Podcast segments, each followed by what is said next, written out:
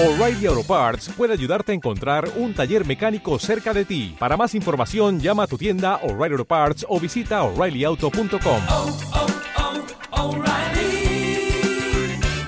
oh, Parts.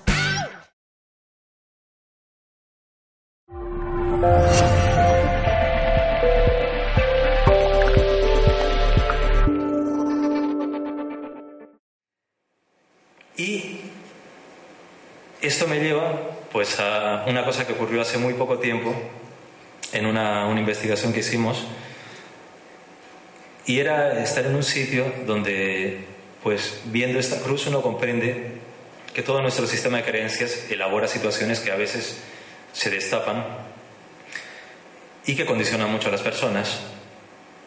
Y sabéis lo fantástico que es cuando alguien dice, te voy a rezar cuatro Padres Nuestros, te los voy a rezar porque te los mereces. Y el Espíritu dice, pero si yo no creo en Dios, ¿para qué me vas a rezar eso? Pero te los voy a rezar, ¿vale? pero que no creo en Dios, pero te los voy a rezar, que no creo en Dios. Pues ¿sabéis por qué he puesto esta cruz? Porque muchas veces, como ayer también lo decía Miquel, te vamos a poner aquí una cantidad de pócimas para que ocurra. No sirve de nada, de nada, de nada, de nada, de nada, de nada. La situación de resolución espiritual es mucho más directa, es mucho más lógica y más racional de lo que pensamos. ¿Por qué? Porque ellos viven situaciones emocionales que necesitan resoluciones lógicas y emocionales. Si tú les vendes una moto, no te van a creer, te van a decir, ¿qué me estás contando?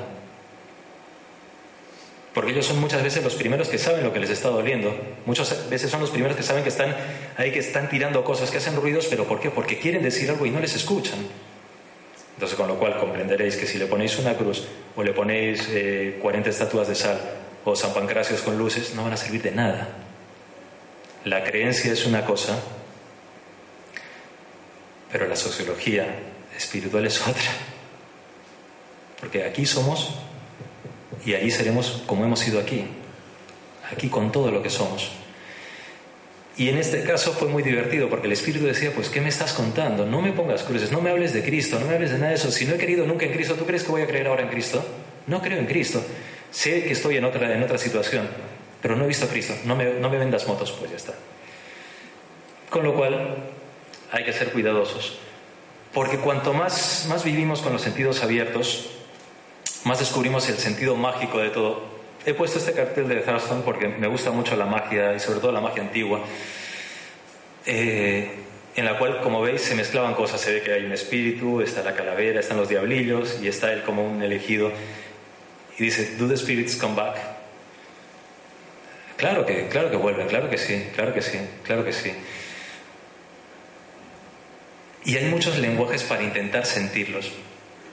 Porque a veces queremos decir, decimos, oye, es que quiero sentirte, dime algo, dime algo, quiero verte, ¿por qué no te apareces? Es que no es tan fácil tampoco. Muchas veces nos están diciendo las cosas de mil maneras y no las vemos del mismo modo que en nuestra vida natural, diaria, cotidiana, la realidad nos está diciendo algo y no lo vemos. ¿Por qué? Porque queremos ver la realidad como queremos verla. Y muchas veces en el contacto con ese otro lado también queremos verlo como queremos verlo. Pero resulta que ese otro lado muchas veces te está diciendo, no, es que no, yo no me voy a parecer como tú quieres, voy a parecer como puedo. Cúrratelo también para escucharme, cúrratelo también para percibirme, porque a mí me está costando entrar en tu vibración, me está costando acercarme a ti, porque yo también tengo leyes que son distintas a las tuyas. Pero todo es un trabajo, y es un trabajo interesante.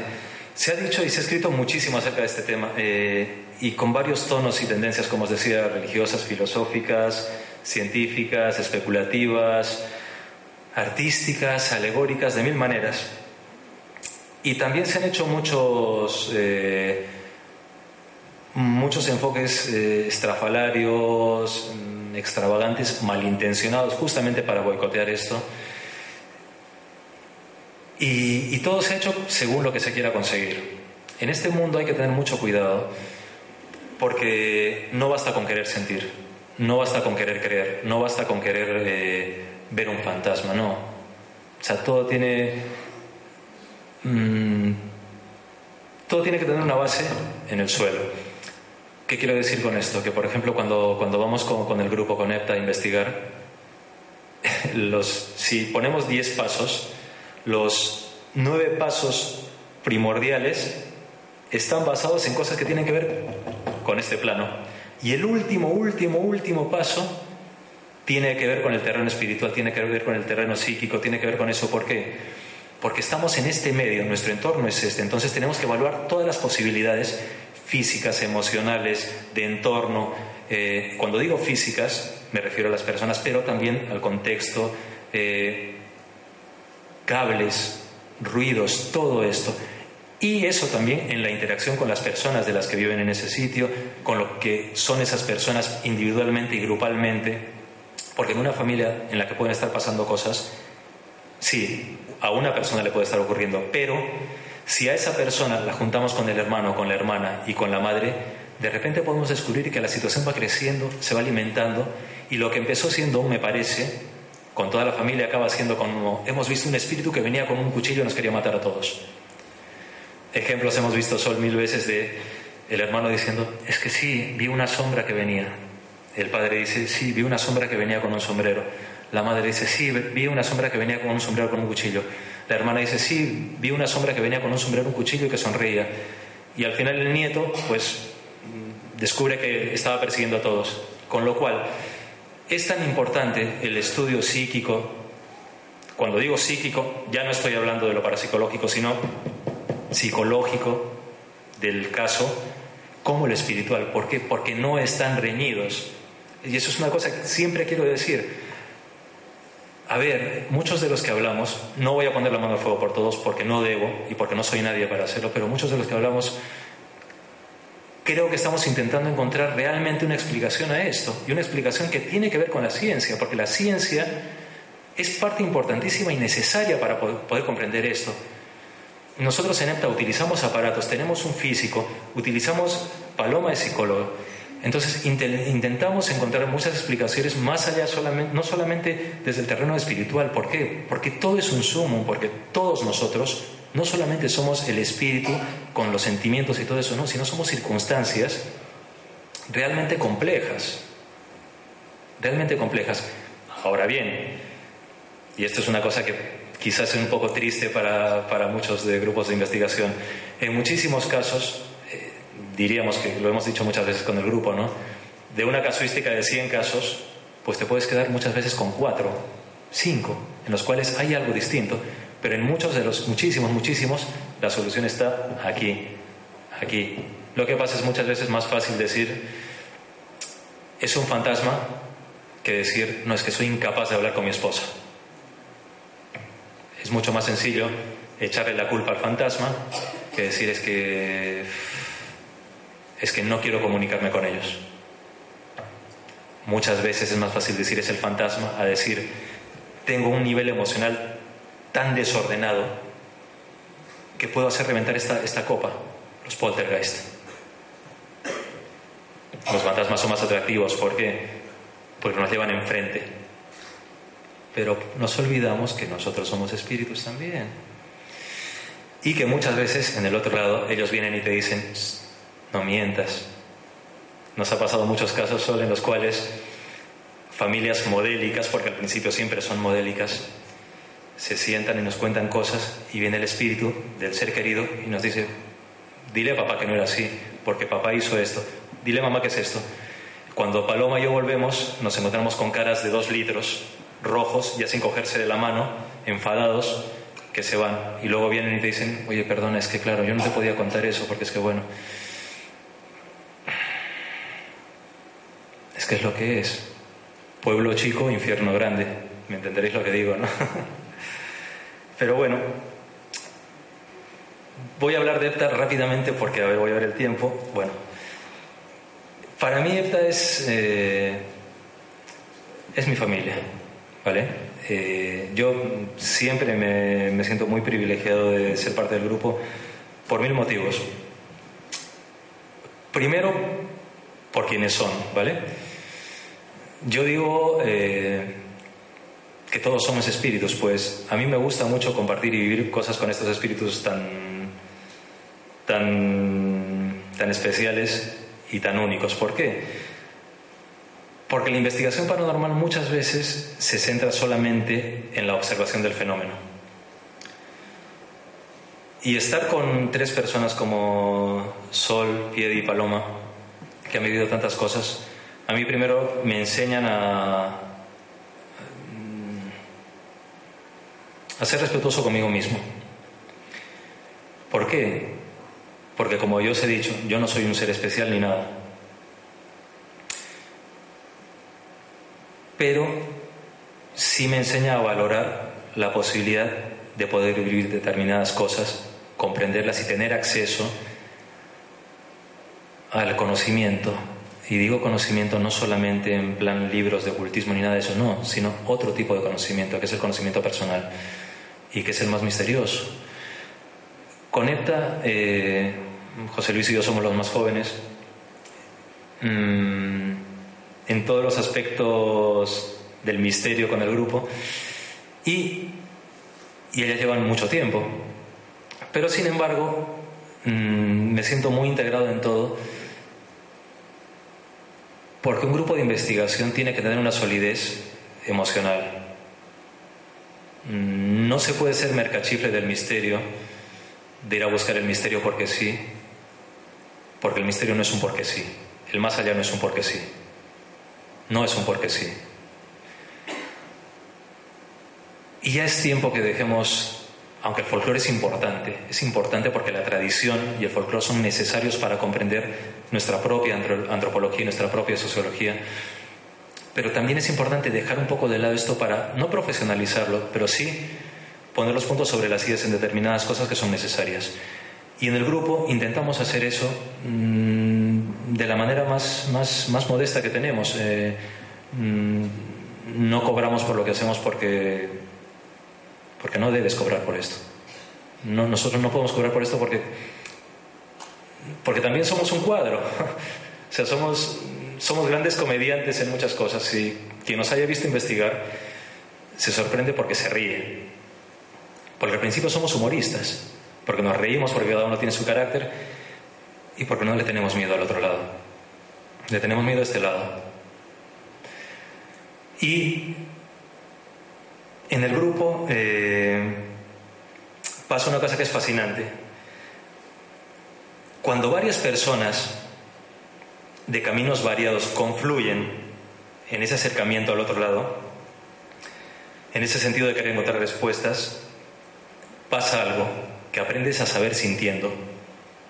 Y eso, amigos míos, eso es una de las claves para acercarnos al otro lado, saber sintiendo. Usar el raciocinio sintiendo, intentar compaginar en una unidad todo, intentando observar para intentar comprender. Esa es otra de las pistas con ese otro lado.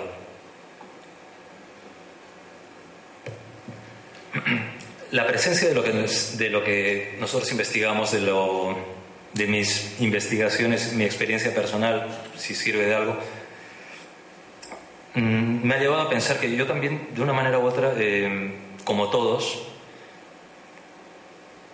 quienes sienten de manera más activa como de manera más pasiva o quienes dicen haber sentido algo, estamos sujetos a nuestros sentidos. Y son decisivos y determinantes porque el acercamiento del otro lado se vale de nuestros sentidos muchas veces también para manifestarse de una manera u otra, viendo, escuchando, muchas veces sintiendo unos efectos físicos determinados, oliendo, pero de otras maneras, de muchas maneras, porque nos han vendido la moto de que solamente tenemos cinco sentidos. Claro, ah, pues tiene cinco dedos, cinco sentidos. Ya, señor, pero tengo otra mano. Ya, pero son cinco dedos, ya, pero juntas son diez. Hay más. Lo que pasa es que ese trabajo personal, sutil, es muy agradecido por el otro lado cuando uno empieza a dar pequeños pasitos. Porque muchos de los que vienen del otro lado para intentar comunicar no saben moverse muy bien, que digamos, porque muchas veces están súper perdidos y es, es como si caminasen como chiquito de la calzada cuando intenta decirte algo, dando saltitos para adelante y para atrás, hasta que empiezan a sintonizar contigo y te dicen determinadas cosas. Tú sabes muy bien, Miquel, a veces hablan tan rápido que les tienes que decir, espera, espera, espera, no tengas prisa. ¿Sabéis por qué tienen la prisa? Muchas veces porque nadie les escucha, se dan cuenta que tú les escuchas y dicen, ostras, que no se me vaya, que no se me vaya, y te comienzan a soltar una cosa. ¿Qué ocurre? Que Sol a veces me dice, no hables tan rápido o no hables tan bajito. Yo muchas veces cuando estamos en estas situaciones hablo muy bajo, ¿por qué? Porque muchas veces el espíritu, la entidad, te habla y te dice, oye, es que, es que me pasa esto, es que, es que me pasa esto. Entonces, claro, como yo me voy a los cerros de Úbeda, empiezo a hablar con él de esa manera. Entonces pide y me dice, pero habla un poco más alto. Y a veces es complicado. Entonces, claro, utilizan los sentidos. Cuando yo digo que, que veo como Paloma o, o como Miguel, es que vemos, pero vemos Decimos que vemos porque intentamos racionalizar nuestros sentidos físicos lo que ocurre por aquí. Es, es, difícil explicarlo, es muy difícil explicarlo. Es, es un poco verles como, como os estoy viendo en este momento. Hay un cierto grado de difuminación, hay algo así, pero es porque quizás mis sentidos físicos están intentando traducir algo que es mucho más complicado, pero que se valen de ellos. No sé si me entendéis lo que me refiero. Pero ocurre de esa manera. Cuando Miquel ayer pedía que, que, hablasen es porque la vibración de la voz es necesaria, es importante porque la vibración es energía. En esa vibración se transmite mucho de lo que el espíritu quiere decir. Y por eso es que también se necesitaba silencio. ¿Por qué? Porque no sé si os fijasteis ayer, cuando Miquel estaba hablando, estaba entre dos, dos planos. Y creedme, es a veces muy complicado. Si hay runrunes por aquí, risas por aquí, es muy complicado ser ecuánime porque la otra persona te está diciendo, oye, escúchame. Y por el otro lado hay esto. Entonces te sientes como, que, como si al teléfono te estuviesen haciendo así. O si te estuviesen moviendo el dial.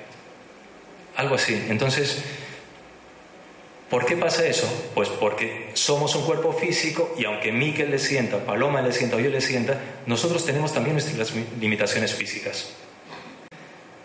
Y eso de una manera u otra, pues nos genera también determinados estados o tics, por llamarlo así. Por ejemplo, eh, tener sed, tener cierto cansancio o simplemente no querer hablar. ¿Pero por qué? Porque el cuerpo es una máquina, nada más. ¿Qué se siente cuando ves algo o alguien del otro lado? ¿Realmente se ve? ¿Cómo se ve? Pues es un poco lo que os he explicado.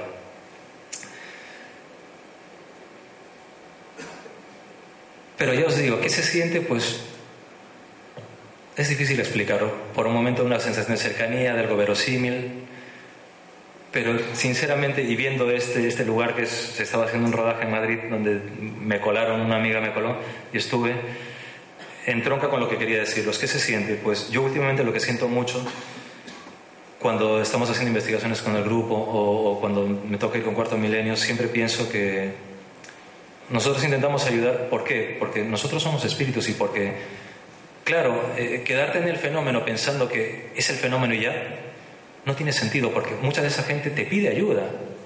Entonces no, no puedes irte porque sí.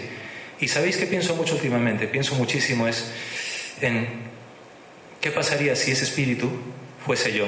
¿Qué pasaría si de repente me investigan y me dejan ahí y ya? ¿Qué pasaría?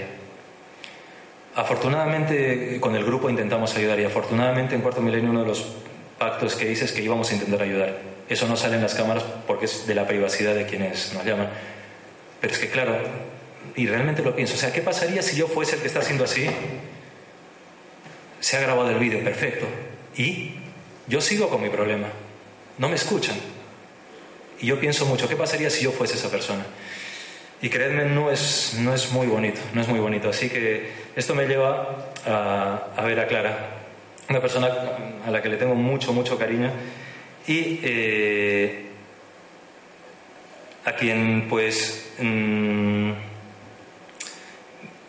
me une un punto divertido y es el punto de que siempre le digo que Clara tiene una gran antenita para muchas cosas. Hay muchos tipos de mediunidad, muchos, muchísimos, muchísimos. Tener facilidad para las psicofonías es un tipo de mediunidad. ¿Por qué? Porque el medium no es sino otra cosa que un instrumento, un canal, un teléfono, nada más. Ahora bien, el teléfono tiene que estar en buenas condiciones, eso sí. De nada serviría que Miquel, por ejemplo, eh, intentase tener ese acercamiento al otro lado borracho. Sería una estupidez, una falta de respeto al mismo y sería una tontería por completo. ¿Por qué? Porque el instrumento tiene que estar en buenas condiciones. Si no, la comunicación se dificulta, hay interferencias. Como, como pasaba ayer con el micro, ¿recordáis que cuando Juan Ignacio iba a hablar, de repente se salió el, cable de la, de la petaca? Pues igual, el cable tiene que estar bien puesto para que no haya interferencias. Es lo mismo, es lo mismo. Y con Clara me gusta mucho meterme porque tiene esa gran facilidad para las psicofonías, tiene esa gran antenita. Y creo que ellos se dan cuenta de eso y se valen de todo, todo lo que sea esa antenita. Todos tenemos la antena, lo que pasa es que es como una radio antigua, siempre pongo ese ejemplo, que algunos la sintonizan mejor que otras y dan más en el dial que otras, pero todos tenemos la antena, todos, todos. Pero ah, hay que trabajarla, hay que trabajarla. Esto tiene que ver un poco con lo de trabajarlo. En el Palacio del Infante Luis de, Bor- de Borbón y Farnesio estuvimos investigando con Cuarto Milenio, con Javier Pérez Campos, que también le tengo mucho, mucho aprecio y que estuvo en nuestras jornadas en Madrid y fue una conferencia divertidísima. A mí una cosa que me encanta, y lo digo sin, sin problema, es que cuando vamos con, con Carlos Largo, otro gran amigo, Clara o Javi, las caras que ponen cuando ocurren las cosas son fascinantes, son divertidísimas. Porque claro, cuando ocurren las cosas o les vemos, son las mismas caras bueno, no son las mismas, porque cuando, por ejemplo, veo la cara de Sol cuando pasan estas cosas, es divertidísimo. Cuando Sol dice, no, no, no, yo es que no siento nada. Y de repente Sol ve que un niño que estaba por ahí va corriendo. Pues es divertidísimo. Entonces, imaginaros en este, en este lugar, en el Palacio del Infante de Luis de Borbón y Farnesio, pues con Javi, tuvimos unas sensaciones raras. Eh, Se apagaron unas cámaras, eh, un flashazo de luz y dices, vale, están aquí, ocurren, son impregnaciones. La impregnación es una cosa que, imaginaros, es como una imagen que se repite una, una y otra vez, que no es un espíritu, no es un fantasma, sino es como, un, como una imagen de una peli que se repite una y otra vez. Y ahí pasaba un poco eso. Pero de repente me encontré esta imagen en uno de los salones de abajo, hecha por el ejército francés cuando estuvieron allí, un caballo y había pintadas y cosas así. Y te quedas pensando, claro, todos dejamos una huella. Ellos cuando se van dejan una huella. Algunas huellas son más rimbombantes como las impregnaciones y otras son huellas mudas como esto, como el caballo. El caballo que pertenecía pues eso, al ejército francés y se quedó ahí y se ha quedado ahí y se quedará ahí, en un sitio vacío donde van de vez en cuando personas y te pones a pensar, bueno, Vacío, sí, pero está vacío de verdad. Hay, hay butacas que están vacías, están vacías de verdad.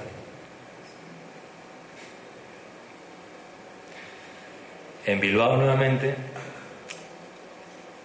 en una iglesia, me detuve eh, a mirar la decoración que había y me encontré con esto. ¿Sabéis lo bonito que es mm, ver salir de una iglesia, creáis o no creáis, eso da igual, que seamos creyentes o no, ver salir gente contenta? Pues lo que fue muy bonito y que también me hizo pensar en esos espacios de vacío es de una butaca, de perdón, de una de una, de una banqueta que se levantasen dos señoras saliese cogidas del brazo sonriendo y se fuesen sonriendo. Al salir una, giró la cabecita, me hizo así. ¿Eran de este plano? No. No. Pero se fueron tan contentas que dices, pues mira qué bonito, mira qué bonito. Salí y me quedé mirando esto y cuando las vi que se iban, una giró, pequeñitas, me recordaba mucho a Gracita Morales, a actrices así, pequeñitas, la que me giró la cabeza y sonrió, giró, me hizo así y se fue. Fantasmas, sí. Amables también. Pero es curioso, ¿verdad? Es curioso que miedo no había nada. Nada. Respeto sí había. Va quedando poco tiempo. Esta imagen, como os decía al principio, pues eso. Tiene que ver con la fascinante experiencia de que cada espíritu es individual, completamente eh, absoluto, intransferente y con toda la capacidad de conocimiento que tenemos, aunque nos guarden en estas urnas y se, se vean estos huesos en una iglesia que nos dejaron en, en Zaragoza, en Alfamén, que estuvimos con Javi y con Nacho Navarro, y que fue fascinante porque Nacho es organista, tocó en el órgano, estábamos solo los tres y fue una experiencia grandiosa. A mí me gusta mucho la música sacra y fue grandioso.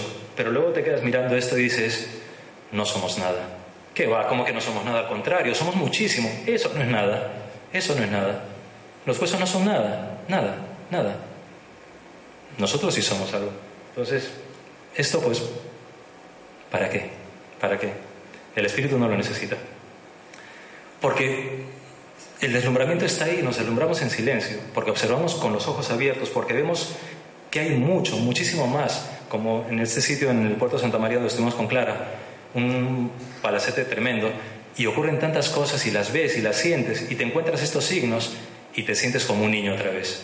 Y el otro lado se te acerca de la manera más fantástica posible, con la fantasía, que nos han vendido el cuento que la fantasía es una cosa que los niños y que no, hay que estar lejos de la realidad. No, la fantasía es necesaria para nosotros, porque los sueños son necesarios, porque la fantasía como motor es el caldo de cultivo para realidades que se pueden hacer factibles. Y es bueno y bonito que una realidad sea factible con sueños y fantasía, porque se convierte en una realidad amable. Y una realidad amable es poderosísima, poderosísima.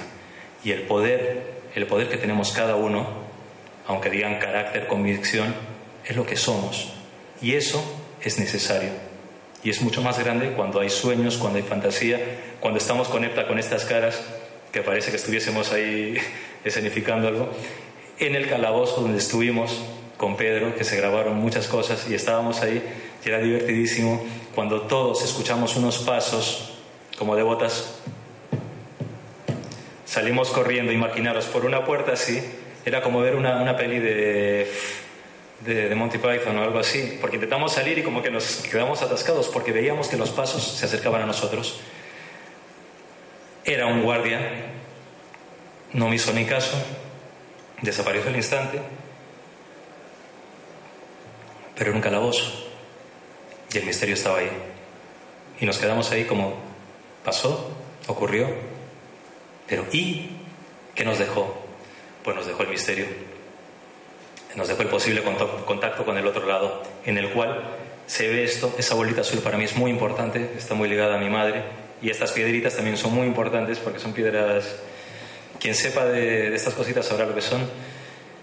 Y el contacto con el otro lado, el posible contacto con el otro lado, tiene que ver con esto, con que algo hay, con que esa mano que veis, que es un muñeco de Superman, que es un muñeco mío de toda la vida que traje de Perú, se acerca a coger esta, esta bolita azul. Es el acercamiento, es lo que no se ve con lo que se ve. Pero para eso hay que observar, hay que sentir, hay que predisponerse, hay que querer. Predisponerse no significa exagerar, hay que dejarse ser. ¿Y hay riesgos, hay riesgos en este posible contacto? Pues sí, la fascinación, fliparse, perdón de la palabra creerse que, que, todo esto es así. No, hay que ser muy fríos, muy calculadores. Es que yo escucho, escucho, escucho, escucho. No estaría de más que veas otras opiniones, además de gente que sea como tú.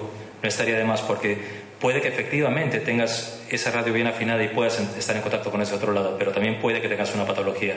Cuidado, cuidado, cuidado. O hay que ser muy vigilantes, muy vigilantes la fascinación, creerte, es que yo contacto, yo siento y de repente te crees que eres como el, maharajá de, del, del mundo espiritual. Os aseguro que cuando ocurre eso, ese otro lado te hace esto. Y lo que gratis se te dio, gratis se te quita. Es así, es así. Porque todo lo que uno siente cuando uno vive estas cosas tiene un sentido que está muy arraigado con la propia experiencia personal y el primer mensaje del mundo espiritual cuando el medium está haciendo un trabajo es para el propio medium. El primer mensaje, el primer contacto, el envolvimiento, todo esto es para él. John Dewey decía que los espíritus, las almas, son la unidad de la conciencia y exponente de todas las cualidades psicofísicas. Pues es decir, un todo. Llave, candado, cadena, todo. Un todo. Mano que coge la llave. Un todo. Porque cuando hay, hay que seguir, hay que continuar, siempre con sentido común y perspectiva, pero cuando no hay, no hay nada, no hay que inventarse. No hay que inventarse. O sea, si no veo, no veo y no pasa nada. No pasa nada. Cuando estamos en las investigaciones y no hay, no hay. Y muchas veces ese otro lado también te agradece que seas sincero. Te lo agradece. ¿Por qué? Porque ese otro lado también son los primeros que necesitan ser tomados en serio. En este lugar, en Serler, estuvimos con, con Cuarto Milenio y fue una investigación en la cual había una impregnación muy grande, pero no había espíritus. Era una impregnación de los militares y pasaban cosas, sonidos de, de camas que se movían, trastadas. Pero claro, contarle a un militar es divertidísimo, porque el militar te mira, te escudriña y luego cuando se da cuenta que tienes un discurso más o menos sensato, centrado, lógico y racional, pues empieza a considerarte. Pero cuando ellos lo viven, es un poco al revés, porque el, el análisis se hace compartido. ¿Y eso a qué nos lleva? Nuevamente al deslumbramiento. Y es bonito. Es bonito porque hay una delgada línea entre la fabulación, entre la tontería, pero también entre esa trascendencia. Pero para verla es como para intentar centrar mi mirada en el rostro de cada uno. Pues tengo que hacer así, hay que esforzarse en ello. Es un esfuerzo. La bola, los péndulos, todo eso son simples artilugios. Nada más. Nada más.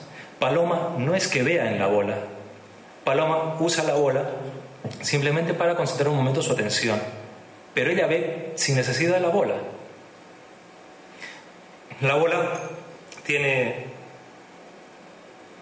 tiene una, mucha mitología alrededor, porque es bonito ver la mitología que se puede generar, pero no es nada. Porque parece más allá, lo directo es el tú a tú. El espíritu lo que requiere es el tú a tú. Y el espíritu no requiere ni de Sales ni de San Pancracios, no, requiere de tu sentimiento, de tu pensamiento. Eso es lo transformador, eso es lo más potente, porque prevalecemos. Y a veces pasan cosas, y yo esto lo tengo que decir, eh, me da culpa, y me estoy dando ya prisa, ya queda poquito, en las cuales, aunque uno haya vivido cosas, pues se topa con lo, lo curioso. Mm, En Andalucía, en, una, en un casero muy grande, fuimos con José Luis, con el físico de ETA, con José Luis, que nos reímos mucho, mucho. Y estuvimos allí, entonces fuimos a dar un paseo por una zona. Me llamó la atención esta silla porque es una silla colonial peruana. La reconozco rápidamente porque en casa teníamos una allí. Y la mecedora esta pues me llamó la atención. Entonces quise ir y cuando estaba entrando por la habitación vi a tres mujeres que venían vestidas como de un color beige claro, que venían hablando algo que yo no entendía. Pensé que igual era un and- un andaluz muy cerrado, muy cerrado, porque era una zona de un pueblo que es muy, muy, muy pequeñito, muy recoleto, una aldea, y que venían. Pero claro, eh, yo quería ver la silla y ocurre que cuando uno está viviendo estas cosas hay que saber cerrar la antena. O sea, uno no está todo el día viendo cosas, no. Eso es un desorden y eso es una indisciplina y es una tontería.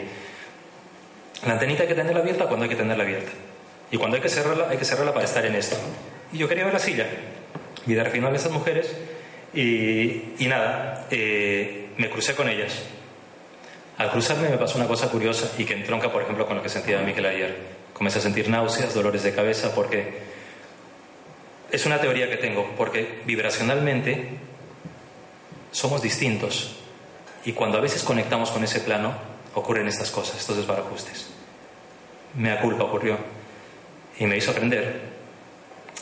Esto es Puente Viejo, ya os contaría algo más. Pero como ya vamos a acabar, quiero poner una cosilla, ¿vale? Sois magia, ¿vale? Así que muchas gracias, que todo sea feliz.